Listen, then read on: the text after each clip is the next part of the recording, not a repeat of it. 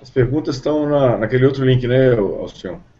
As perguntas, você vê no canto esquerdo aqui, tem a aba, é, o terceiro ícone, tá QA, né? Question ah, tá. Aí eu vou, eu não sei se é só como eu tô como moderador, na verdade, né? Do moderador eu falo que eu tô com a conta do SecurityCast. Aí eu vou selecionando as perguntas e vou jogando. Aí eu, por exemplo, a Emerson jogou a pergunta dele aqui, se perguntou se todos aqui trabalham na, como analista de TI. Aí eu joguei lá em cima, acho que aparece para vocês aí à direita. Isso, exatamente. Então só essa aí. Ok. Beleza. Bom, podemos começar então? Então, então vamos lá. É, vamos lá, pessoal. Então, todos que estão aí, sejam bem-vindos. É, está começando hoje uh, o SecurityCast, um videocast sobre segurança da informação, a parte de teste de penetração, pentest e computação forense. É, vou convidar então cada um aí para se apresentar, né, falar um pouquinho né, para quem está nos ouvindo aí, para saber quem somos nós. Depois a gente passa aí para discutir um pouco do, do assunto do tema da noite. Então, podemos começar aí com o Giovanni. Boa noite, uh, meu nome é Giovanni. Uh, respondendo a pergunta, eu trabalho como analista de TI, é, especificamente em infraestrutura, já há alguns anos, e me divirto um pouquinho com essa área de segurança. Mais ou menos isso, para não ficar muito extenso. Legal. É, Gustavo Martinelli, na ordem aqui. Meu nome é Gustavo Martinelli, eu sou profissional de TI, trabalhei 15 anos com TI, mas agora eu sou advogado e me especializo na área de direito digital. Estou aqui para contribuir com uma visão técnico-jurídico dos temas que a gente vai abordar. Bacana. É, o Gustavo Roberto está com problema no microfone, então eu vou falar por ele aqui. É, ele é um consultor independente de TI, trabalha na área de pentester também. É, e aí está tá com a gente aqui também discutindo sobre os, os temas da parte de segurança. Né? É, o Alcion, agora está contigo. Opa, boa noite pessoal, é, meu nome é Alcion, trabalho na área de segurança da informação já há cerca de oito anos, tenho algumas certificações aí, é, trabalho como consultor em segurança cibernética, é, enfim, esse é o review rápido aí, como todos fizeram. Legal. Bom, então falta me apresentar. Meu nome é Gilberto Sudré, eu sou professor, pesquisador e consultor da área de segurança da informação e de perícia forense. Feitas devidas apresentações, vamos começar a falar do assunto da noite. A gente escolheu aí de falar sobre a falha no código do OpenSSL que deixou boa parte dos servidores da web vulnerável. Né? A vulnerabilidade chamada de Heartbleed, o Hutzbleed, é um, bug que foi considerado bastante severo na biblioteca de criptografia chamada OpenSSL. A falha, né, como a gente já tinha, foi bastante noticiado aí, permite o roubo de informações é, protegidas pelas criptografias nos protocolos SSL e TLS, né, que é bastante comum aí na internet para criptografia de comunicação, é, principalmente a parte de instalação de algumas VPNs aí. O bug, né, ele permite que qualquer pessoa na internet seja capaz de ler uma parte da memória dos sistemas protegidos, e aí, como ele está lendo a parte de memória, ele acaba expondo né, uma série de informações, ou pode expor uma série de informações, como senhas, chaves criptográficas, e aí, inclusive, uh, obrigou muitas pessoas a terem que trocar suas senhas em relação a isso. Né. Só lembrando que a falha não estava no protocolo em si, mas estava na implementação do protocolo. Né? E aí, devido à importância e impacto dessa falha, o assunto do videocast de hoje é o bug. Então, vamos estar tá aberto aí as discussões. Quem quiser começar a fazer os primeiros é, contatos ou bate-papo aí, fica à disposição.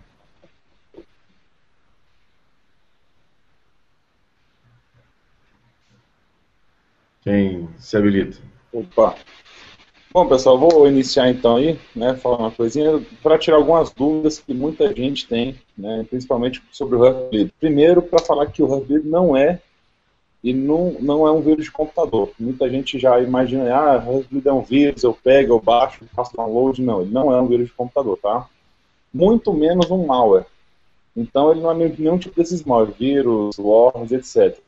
E não é uma falha que vai estar presente, por exemplo, que, aliás, é uma falha que vai está presente no, no, seu tablet ou no seu computador, muito menos nos seus telefones móveis. Né? Ele está presente exatamente na página, nas páginas que tem o um padrão de criptografia aí, utilizado nas versões OpenSSL, né?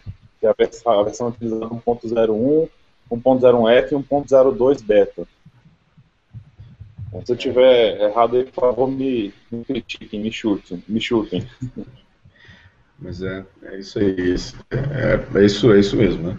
Basicamente, acho que me parece bastante é, com um buffer overflow, né? Pela, pela situação. Ele acaba lendo um pedaço da memória lá e devolve de volta para quem mandou. Só corrigindo um pouquinho, essa falha do Heartbleed inaugurou uma nova categoria de buffer não chega a ser um buffer overflow, é um buffer overread. Ah. Você consegue ler por cima do buffer. Na verdade, você não está inventando ele, está atropelando a leitura ah, na hora de você é, explorar essa falha. Exatamente, exatamente.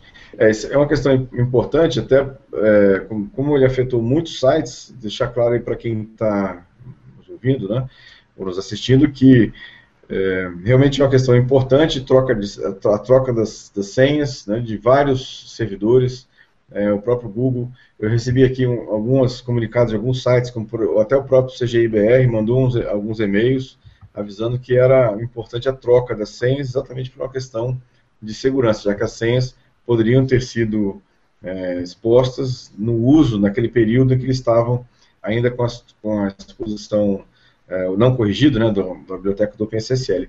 O mais interessante é que saíram um monte de notícias aí no, no, mercado dizendo que a NSA já sabia desse bug há muito tempo, né, coisa de anos, e usou esse bug para espionar muita gente é, sem que ninguém soubesse. Né. É, é verdade, inclusive esse bug aí, ele já tem em torno de dois anos já que ele existe, né, e, inclusive, Gilberto, não sei se você pode deixar aqui, tem um pessoal fazendo uma pergunta, o Felipe Garcia, né, tirando a brincadeira aí do, do outro nosso amigo, como o usuário comum pode se proteger dessa parte né, dessa falha?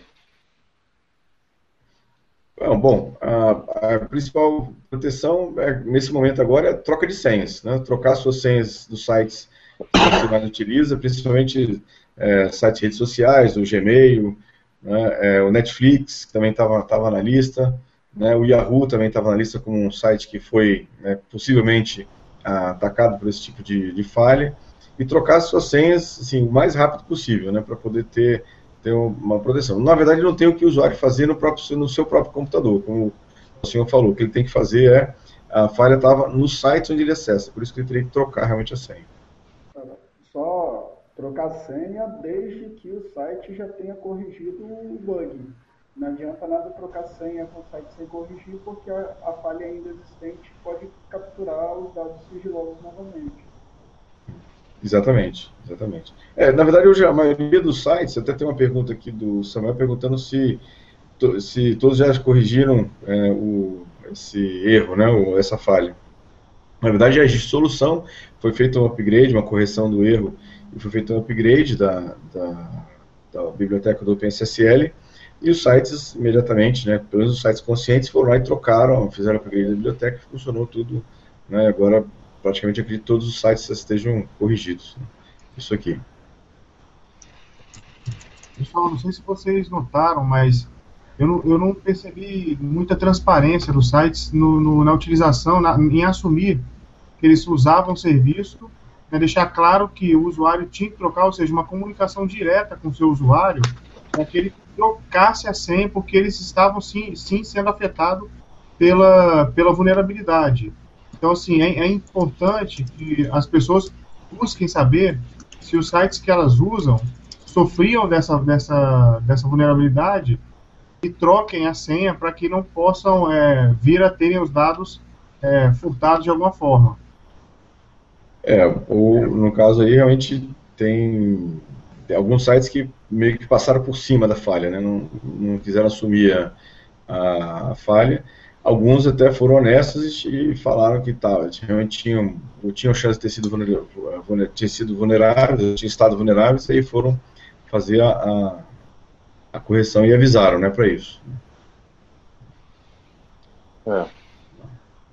Tem que um. Tem aqui um, um comentário aqui do Cristiano Lindsman, falando que é importante ressaltar que desde que o bug alerta, o bug o alerta que as grandes empresas tiveram com os projetos open source, né? Então os projetos open source aí seriam é, foram, aliás, foram né, os responsáveis por, por, abrir isso aí. Inclusive, né, que a descoberta mesmo foi detectada pela empresa, pela Google, pela finlandesa Code Nomicon, né? Então elas que fizeram essa, essa parte inicial da divulgação do, da falha. E aí eu até vou colocar uma pergunta aqui para quem está nos assistindo aqui, pelas pessoas que estão debatendo também aqui no SecurityCast, é, vocês acham que esse evento arranhou um pouco a imagem lá do open source, já que todo mundo falava que, ah, porque o código é aberto, então não vai ter vulnerabilidade, tem muita gente olhando o código, e aí por isso que não é mais seguro. Vocês não, acham que, de alguma maneira, é, meio que arranhou um pouco a, a imagem da, do, do open source? O que, que vocês acham? É, é, exatamente, foi até isso que foi comentado aqui pelo próprio Linux né, que foi feita essa associação todinha dizendo que o open source né, estava ligado. Bom, é, na, na, minha, na minha visão, é, realmente é um grande problema quando a gente fala assim, ah, vou abrir o código e o pessoal fala que o código está aberto e devido a isso é um, vai trazer problemas porque conhecendo o código eu vou conseguir acessar mais facilmente, vou conseguir invadir. Eu acho que isso é um mito, né, na verdade. Independente de, da vulnerabilidade, ela está no open source, está no código fechado, enfim. Eu acho que a vulnerabilidade ela vai estar presente em qualquer uma das aplicações. Eu não, eu não vejo que, que vai trazer uma facilidade ou vai facilitar de alguma forma é, a pessoa conseguir achar um, me um mecanismo de tentar burlar aquilo ali. É, é, sim, acho, assim, na minha opinião, acho que de alguma maneira arranhou um pouquinho a, a imagem lá do, do open source. A gente tinha, tinha um discurso montado para isso e acabou, de alguma maneira, ficando meio, meio exposto nessa aqui. Mas nada que, eu, que assim, não é igual ao software proprietário, por exemplo. Né, mas, e a correção foi bastante rápida quando descoberta. Isso é uma outra diferença que no código proprietário normalmente demora-se um pouco mais para corrigir a o problema, né? É isso. Mas é verdade. O Gustavo Alberto aqui está colocando é, exatamente essa questão de que no Windows a segurança é por obscuridade, que na verdade você não sabe muito bem o que tem atrás, mas na verdade isso não é segurança, porque você nunca sabe quais são as falhas que tem no, no ambiente ou no software para isso. É, tem. É por aí. Não, bacana. Essa visão mesmo. O pessoal, infelizmente. A, a, minha percepção em relação a isso foi muito. É, bem o que, o, o, que já foi dito. É, sendo um código, vai ter falha, de ser open, de ser livre, de ser proprietário. O que eu achei importante, que é, eu discordo até da ideia de dizer que arranhou um pouquinho o, a imagem do software livre, é, que tornou possível outros pesquisadores identificarem a falha, já aplicar o patch de correção e já avisar o pessoal que desenvolve as bibliotecas do OpenSSL e a correção foi bem rápida. É, eu vejo isso como um, um aspecto benéfico em relação ao uso de software livre. E só para complementar uma coisa, eu, é, eu tenho percebido que, a, que, o nosso discurso está muito em cima a sites. E se a gente for analisar direitinho, a biblioteca do, do Alívio OpenSSL ela é usada em outros, em outros serviços além de, de sites com HTTPS. Como ele também su, suporta o TLS, você pode ver o uso dessa biblioteca em serviços de correio eletrônico, você pode ver as suas bibliotecas é, em criptografia de VoIP, você pode ter as suas bibliotecas em vários, em vários appliances. Por exemplo, logo depois que foi descoberto e, e teve uma ampla divulgação, essas falhas da lib OpenSSL, a Cisco lançou vários patches de correção de vários firmas de ativos deles. Provavelmente, provavelmente não, certamente estavam usando é, pedaços, do, ou pedaços da lib, ou utilizando a lib para implementar a pilha TLS de vários dispositivos. É legal, é, é, é, é verdade, Giovanni. É, e assim, concordo com, uh, com o Felipe aqui, que falou que realmente nada é, é 100% seguro, né? realmente não tem nada seguro, porque código, pessoas cometem erros, e erros acabam é, gerando falhas ou vulnerabilidades, não tem muito como um, para onde correr. É por isso aqui. Legal. É só para comentar também, aproveitando aí o que foi falado de aplicativos, realmente, os aplicativos principalmente de pagamentos, né, que eles chamam de app, é, tanto da Apple, Google, Microsoft, sistemas, é, eles, eles em si não foram a, tão afetados. Agora, se você utilizando aquelas contas do Google Play, lá do Google, Android, é, é interessante você trocar a senha, porque eles realmente foram afetados. O tablet, os tablets que rodam Android 4.1.1 também estão vulneráveis até então, né? Eles falam de um percentual que são cerca de até de 100 milhões de aparelhos que estão afetados com isso aí.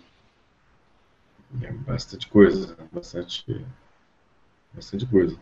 É, mas a alternativa realmente, acho que ajudou também para para dar um, assim, botar meio que um freio de arrumação no mercado e pessoas somente ver que é, a, a, essa questão de, de segurança não é uma brincadeira, é uma coisa realmente importante e como tudo está em digital agora, a gente está exposto realmente a essa, essa questão de, de, de segurança, não tem onde fugir. É isso aqui. Legal. É, bom, alguém tem algum, algum comentário? Não sei se quer comentar. Temos algumas perguntas aqui. O Cristiano até comenta aqui uma coisa interessante, falando sobre um grupo de empresas formado pelo Google, Facebook, Microsoft, Intel, Amazon e Dell, e ainda outras companhias, se uniram ao, ao Linux Foundation para um projeto de melhoria da infraestrutura, segurança da infraestrutura, bem interessante, como ele, ele complementa aqui falando que cada um é, se, se comprometeu a, a 100 mil dólares, é isso? Por, por ano, né, para melhorar. É, essa é a. Bom, é, é, essa é a parte interessante. Né? No caso, o open source, acaba, o open source acaba ajudando nesse item, né? Ou seja, todo mundo se reunindo em torno de, uma, de um objetivo. É bem, bem legal. O Gilberto, você comentou essa questão de ter arranhado um pouco a imagem do open source, mas é, eu acho assim, é exatamente por ser open e todas essas grandes empresas né, utilizando esse serviço, quer dizer, se tivesse uma solução proprietária que fosse mais eficiente, não seria uma solução open source que estaria em tantas grandes empresas que têm serviços 24 por 7 na internet, por exemplo. É verdade. É, é, assim, o open source acaba facilitando esse tipo de reunião de várias empresas em torno do software. Se fosse software proprietário, não ia acontecer isso. Né? A empresa dona do software tem que se virar para poder consertar o problema. Exatamente. Então, é, realmente é, é verdade. Né? Isso aqui. Tem uma pergunta aqui do Thiago Boas, é, vou até colocar ali agora. Uhum. Ele fala o seguinte: por que, que a demora de quase seis meses para descobrir a falha? Na verdade, foi até mais tempo, né? Já existe há uns dois anos essa falha aí aproximadamente. Demora. Eu acho que a questão dessa parte aí de falar de divulgação tem, tem várias coisas no meio, né? Tem muita questão de interesse. É, quando, por exemplo, a gente até comenta, né? Em algumas aulas. Pô, você descobriu o pulo do gato em alguma coisa. Dificilmente o pessoal vai lá e divulga logo o que descobriu. Né? Ele vai explorar é. aquilo ali ao máximo e a divulgação começa interna entre as pessoas que estão que estão discutindo, que têm conhecimento ali. Depois isso vai se tornando público até o momento que estoura a bomba, quando o pessoal conhece. E tem também a questão que falam que foi a, a NSA já tinha conhecimento, né, e assim por diante. É, é, na verdade, tem um comércio né, de, de zero day, né, de, de vulnerabilidades também que vale é, vale muito, né? Uma vulnerabilidade é, não divulgada ainda vale muita coisa e aí acabam comercializando isso. Mas, assim, logo que foi descoberto assim, que vazou, a correção foi até rápida, foi coisa de dias, né? na verdade, que corrigiram o problema e os sites começaram a adotar a nova biblioteca, mas né, é, é que o, até o Gustavo está falando né, que existe um mercado negro bastante grande de falhas que paga muito caro por essas falhas aí. Então, é, na verdade, fica aquela situação, né? Quem descobriu quer vender aquela vulnerabilidade, depois vai usar para depois que vaza aí as, pessoas, as empresas vão correr atrás para corrigir o problema. Então, é por aí. É isso aqui.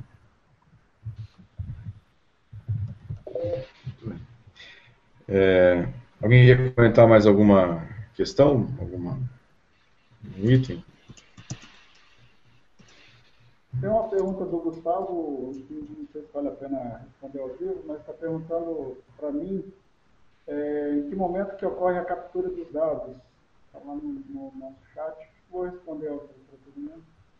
É, uhum. Ela usa o RESTbit do SSL, que é meio um keep alive, para não, não ter que ficar restabelecendo a conexão se por acaso ela cair.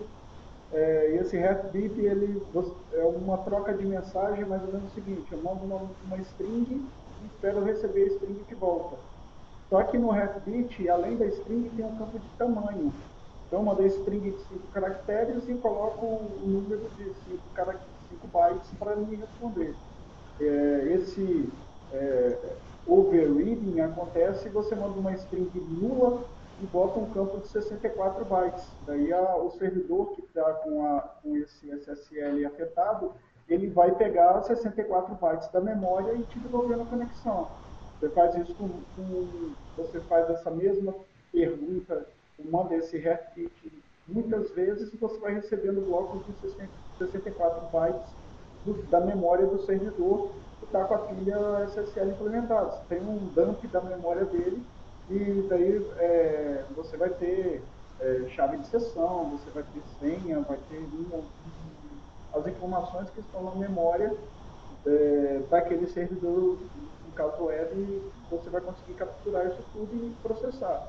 Tem até aquela coisa assim, não é pela falha que você vai descobrir a senha, é, mas pela falha você pode descobrir a senha. É meio uma incógnita até, até o o, que foi possível capturar com, as, com o dump da memória do servidor. Mais ou menos isso é, em linhas gerais. é, quem usa Linux do, do, de antigamente era meio que você fazendo strings no carcore que você vai receber o que está na memória.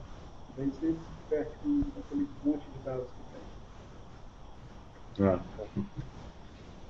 Só para complementar aí, o, o que é interessante também, além dessa captura, como ela é feita, que você comentou aí muito bem, é, o problema é que o abuso dessa falha ainda não deixa nenhum tipo de vestígio, né, ou informações incomuns nesses logs que o pessoal tem. Então fica até complicado de saber se houve algum roubo ou muito ataque ou não, se houve essa, esse roubo de informações ou não, para você conseguir fazer um, um fazer uma mensurar, será que os meus clientes foram roubados as senhas? Por isso que o pessoal tá todo mundo falando assim, ó, pessoal, troquem as senhas, nós alteramos aqui a versão do nosso OpenSSL, a mudamos agora, né, para mais para a versão corrigida, e agora altere sua senha, porque nós não sabemos se ela foi roubada ou não, né? fica realmente obscuro isso aí também.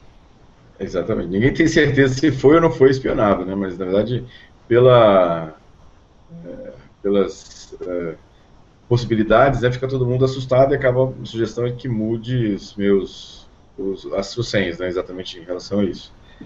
Né. Mas, ô Gilberto, até inclusive você como perito, se uma empresa ela foi afetada, ela tá, ela na verdade assim, ela tem medo de ter sido afetada, ela verificou que ela possui a falha, existe alguma forma de detectar que foi invadido e que foi pelo menos assim explorada, não que conseguiu pegar um dado, mas que a falha foi foi explorada por algum invasor, algum cracker? Esse é um outro problema, Gustavo, que é, não tem rastro. O ataque não deixa rastro no servidor. Então, é, ele não, como é, faz parte do protocolo, né, a situação era uma falha e, e, o protocolo devolvia, não tem muito rastro para saber se foi ou não é, atacado. Se eu estiver errado, alguém me corrige aí, mas eu, só no momento. Vi, é, só se ele estivesse monitorando a rede naquele momento, vendo que tem alguma coisa estranha né, passando pela rede lá, mas acho que é muito complicado. Né? Normalmente, se é uma coisa passada que ninguém monitorou, é difícil de saber.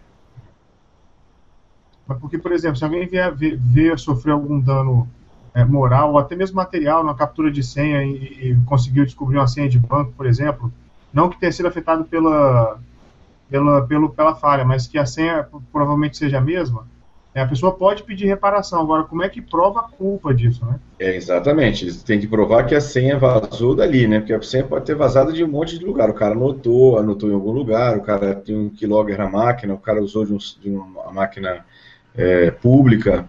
Então é, é difícil, né? Para provar que realmente a, a, o vazamento aconteceu daquele, naquela máquina, assim. É, é bem complicado. Tem que provar, né? Para isso. É verdade. Temos mais uma pergunta aí, pessoal. É, nesse caso de todos os países foram prejudicados, aliás, todos os países, é, uma questão de com pouco investimento, etc., tecnologia, eu não, eu não falo nem que é o Samuel, tá, Samuel Silva está fazendo aqui. Eu não falo, eu não chego a falar nem questão de país, não, tá? É, são todos, é na, fala, na parte web inteira. Né? Todos os serviços que utilizavam essa, essa que utilizavam o PSSL, que estão na versão vulnerável, todo independente do investimento em tecnologia, né? Já que para buscar essa informação aí, como até complicado até deixar ou não o registro, né? Enfim, então, se tiver essa vulnerabilidade, independente do parque de tecnológico que ele tem, de segurança, de infraestrutura que ele tem para salvaguardar os equipamentos e a informação dele, vai realmente, a informação vai vazar, a não ser que ele faça a alteração para, essa nova, para as novas versões do OpenSSL. Interessante. Muito bom. É, mais algum comentário, alguma consideração, pessoal, sobre o, a, a falha? Alguém quer fazer mais um comentário? É, eu, tenho, eu tinha anotado aqui, não sei se quem ainda tiver alguma curiosidade para saber se o site que está acessando ou se o serviço que está usando ainda é vulnerável a, a esse ataque, tem um site chamado lastpass.com, é, Heartbleed. Ele é, é, um site que você tem um campo lá que você coloca o endereço do site, ele diz se o, o site já ainda está vulnerável ou não. Então, quem tem a curiosidade para saber se o, aquele serviço que está usando, aquela, aquele site que está usando o seu serviço, se ele é, foi, fez a correção ou ainda não fez a correção, né, é, tem esse site lá. Vou repetir então, é lastpass, lastpass.com é, Hurt, barra Hurtbleed. Esse site tem lá um campo que você digita e vê qual é o, o se o, o, provedor que você está usando, o site que está usando, ainda não corrigiu o problema da vulnerabilidade. É, para mais informação aí, né, fala assim, ah, houve a, a vulnerabilidade e teve um pessoal que coordenou uma resposta né, para essa aí. Então foi a NCSCFI, ela tomou a tarefa de informar os autores do próprio OpenSSL, tanto de software, sistemas operacionais, fornecedores de solução, que foram potencialmente afetados. Entretanto, né, até então, a vulnerabilidade encontrada e os detalhes lançados foram tomados de forma independente também por outras, outras, outros fornecedores, outras pessoas que foram descobrindo também, foram trazendo isso aí. E trazendo essa informação para depois que os usuários né, desse serviço da internet fossem notificados para tomar a ação necessária, que a gente já começou aqui das ações que foram tomadas. Isso, isso aí. Legal. É... Bom, ele está perguntando aqui, o Rafael pergunta aqui, é, essa falha também pode roubar cartões e outros dados ou apenas senhas? Na verdade, Rafael, pode roubar tudo. Na verdade, o que tiver na memória lá do servidor, é, ele vai trazer para o local do atacante. E aí, ele, o que tiver lá, ele vai ter que dar uma certa olhada, o atacante vai olhar o que tem o conteúdo da memória. Se ele deu a sorte, né, ou o azar, né, dependendo de quem está olhando, né, sorte ou azar de estar tá ali dentro um número de cartão de crédito, o número vai ser informado para o atacante. Né, isso aqui. Muito bem. É, ok. É, o Samuel também perguntou aqui, pode publicar o site na comunidade Facebook? Ah, sim, eu vou colocar lá no site, pode deixar, né, lá na, na, comunidade do SecurityCast. Né, obrigado, Samuel, aí, pela, pela dica. É, aí o Felipe também avisa aqui que na McAfee também tem uma ferramenta gratuita para isso. Né? Você coloca o domínio e diz qual é o site que foi afetado ou se já se protegeu. Aí, obrigado, Felipe, aí, pela dica também da, do site da McAfee. Tem uma extensão para o Chrome, que ela coloca até um ícone do lado com um coraçãozinho. Você entra no site que a versão do SSL está dentro das versões é, com problema, ele já te avisa, aí você entrar nesse site, precisa ter cuidado. Verdade, verdade. Bem lembrado, Giovanni. É bem lembrado. Tem um, um plugin também para o Chrome que faz isso. Legal. Beleza, pessoal. Alguma, alguma consideração a mais? Senão a gente pode passar aqui para a próxima item aqui do nosso SecurityCast, que são as notícias das, de segurança da semana. Né? O que, que vocês acharam de importante aí na, na semana aí para que passou, nas semanas que passaram? Ei, Gilberto. Oi. Desculpa interromper, só mais uma coisinha aqui que, que no meio da nossa discussão é, o Gustavo Roberto postou uma pergunta se o cliente que usa o OpenSSL na versão bugada, ele também está afetado a vulnerabilidade. É, não tenho certeza do que eu estou falando, posso estar falando uma abobrinha de todo tamanho.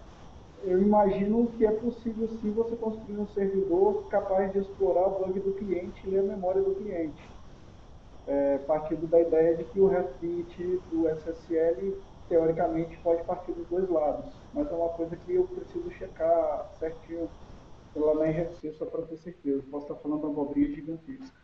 Mas acabou sendo uma boa ideia. Legal. É, para o Samuel que perguntou, o site lá que faz a checagem está lá na. Tá, já está na comunidade lá, no site do Facebook lá pode dar uma olhada lá, que eu já acabei de postar lá no, no site. Né? Obrigado. Mas bem, bem colocado lá, o, a Giovanni também. Bem, é, realmente, eu, é, a questão. Né? Tem, acho que tem uma última pergunta aí, se a gente pode respondê-la. Não sei se uhum. já esgotou aí, só para a gente fazer essa última pergunta do Rafael Majoli, se eu não me engano. É, a pergunta se, ele, se essa falha ela acessa diretamente a memória ou acessa o banco de dados. É, Alguém pode dar essa resposta aí? Só a memória do servidor que tem o, a lib SSL é, afetada. Não tem nada a ver com o banco de dados, não. Exatamente. A não ser que Isso você aí. use um SSL para se conectar no banco de dados, mas aí é outra coisa. É, exatamente. Legal. Alguém, algum comentário mais, alguma consideração? Senão a gente podemos ir para as notícias de segurança da semana. Então, agora deixar livre aí para quem considerar aí as, pelo menos uma notícia importante que cada um considerou aí na, que aconteceu na semana na, na, área de security aí. Então, quem quer começar? Aí, né?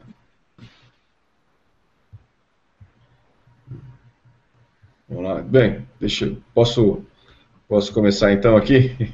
Por favor. É, Bom, eu tinha selecionado aqui uma notícia que, que me deixou realmente, é, não surpreso, porque já não, já não esperava mais muita coisa diferente disso, mas que realmente foi uma coisa impressionante para mim foi a, aquela revelação do jornalista do Glenn Greenwald, com informações lá do, do Snowden, dizendo da interceptação de servidores e roteadores é, pelo governo americano é, no trânsito entre a, fábrica e a entrega para o cliente, e eles abriam as caixas, colocavam é, spywares dentro dos roteadores e dentro dos servidores, depois fechavam cuidadosamente as caixas e mandavam de volta para os seus destinatários. Então você recebia uma caixa supostamente lacrada pelo seu fornecedor, né, instalava lá no sua infraestrutura achando que estava seguro e na verdade tinha uma, uma verdadeira cavalo de Troia dentro do seu equipamento. Acho que é uma coisa realmente que mostra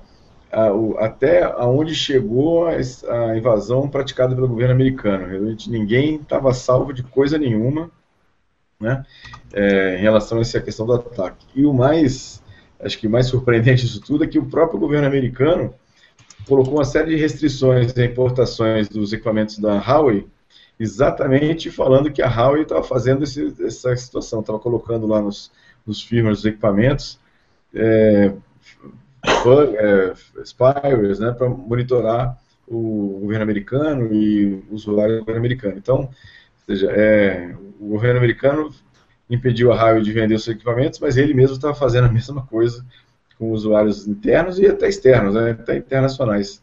Também é bem impressionante. Aí. Ô Gil, ele Oi. comentou do Glenn Greenwald, é, ele lançou um livro que chama Sem Lugar para Se Esconder. É Edward Isso. Snowden, a NFA e a espionagem do governo americano. Está é, tá sendo um livro bem, bem procurado e deve, deve contar toda essa história. Não li ainda, mas já está na minha lista aqui para comprar. É, eu vi aqui a situação. Inclusive, tem, já tem os documentos, os anexos do, do livro né, já estão na internet, já você pode baixar. Os anexos do livro, né?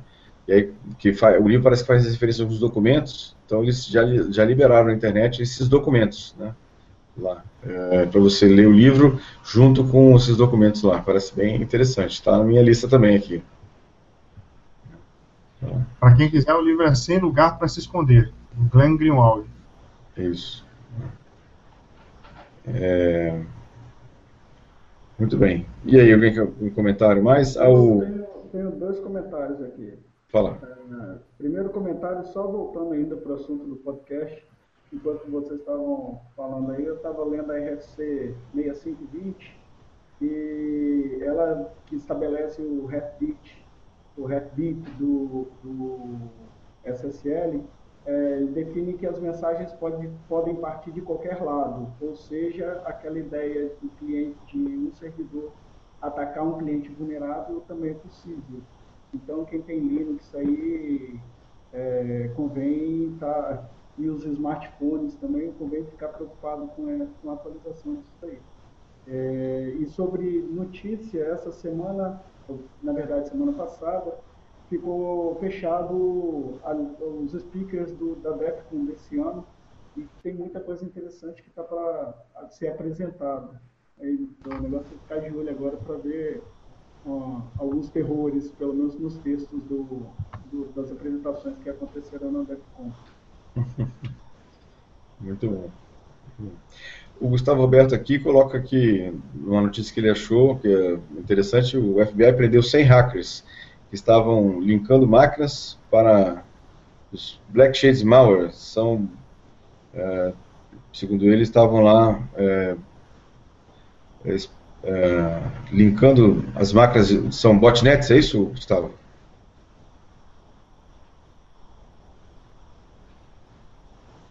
É isso aí. É por aí. É isso aí.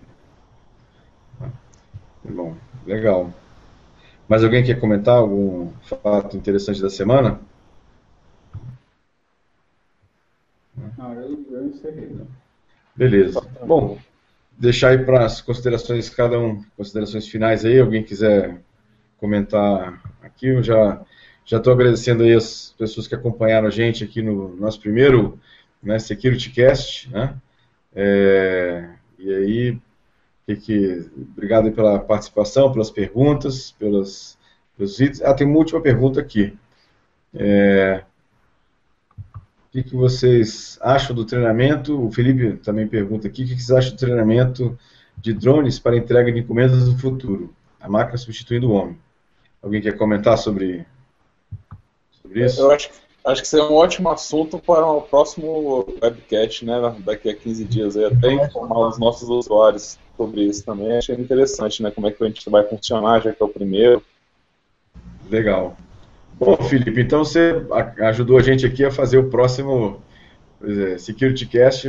Seu assunto aqui já vai estar reservado aqui para quem quer acompanhar a gente aqui. Na verdade, o Security Cast tem uma gravação toda segunda-feira, na verdade, às segundas-feiras, às 23 horas, é, de 15 em 15 dias, né, quinzenal. Então a gente já tem aí um, um assunto. Obrigado, eu, Felipe, pela sugestão para o próximos para o próximo Security Cast, né, sobre isso aqui. Valeu.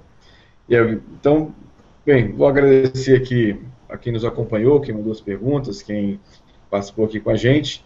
É, e aí, agradecer aos, aos participantes, né, pessoal e, e vocês, né, Gustavo, Roberto, Gustavo Martinelli, Alcion né, e o Giovanni. É, e aí, é, deixar agora aberto para vocês fazerem as considerações finais aí, fiquem à vontade. Um abraço para todo mundo, espero encontrá-los daqui a 15 dias. Se o pessoal quiser propor, propor assunto, igual o Felipe falou sobre os drones, só escrever para a gente que a gente está discutindo aí. E qual o e-mail de contato que a gente pode passar então? É, na verdade, o Gustavo, eu estava pensando no, no própria comunidade do Facebook, lá no www.facebook.com.br Né? Pode. É, inclusive, Gilberto, te cortando assim, é, acho uhum. interessante, a gente, vai, a gente vai pegar essas ideias que o pessoal vai mandar, até para colocar como um, uma publicação posterior. A gente vai colocar lá para votação e as mais votadas pelo pessoal a gente pode deixar lá e vai ser realmente. A gente coloca uma votação de uma semana e na, na semana seguinte a gente faz a a publicação de qual que vai ser já o nosso webcast. Muito bom, senhor, muito bom. Legal. Bacana. E esse, esse seria o do drone primeiro, então, para botar lá para votação, ou a gente já fica com ele? Não, vamos botar para votação, daqui a pouco aparecem mais algumas né, de, diferentes aí, mas a gente pode falar também do drone também, mas as outras ideias que aparecerem durante, durante a semana lá. Então, assim, acho que o, o caminho, para quem quiser, então, interagir com o SecurityCast lá, tem o Facebook, www.facebook.com.br SecCast, tudo junto, né? S-E-C-C-A-S-T, né? SecCast. E aí, continuando, então, deixa eu interromper aí o pessoal, as considerações finais aí do pessoal.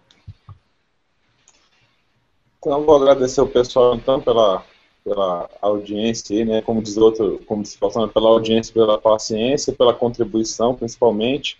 E espero vê-los então dia 3 de junho aí no nosso próximo nosso próximo webcast após decidido qual é assunto. Aí, e como a gente falou, até pedir uma certa desculpa já que é o primeiro webcast, né? Vão ter alguns erros que vão, vão acontecer e que a gente já espera a contribuição dos senhores aí para mais para frente a gente corrigindo isso aí, melhorar cada, cada vez mais e trazer informação para vocês. Legal. É, mais alguém? Gustavo?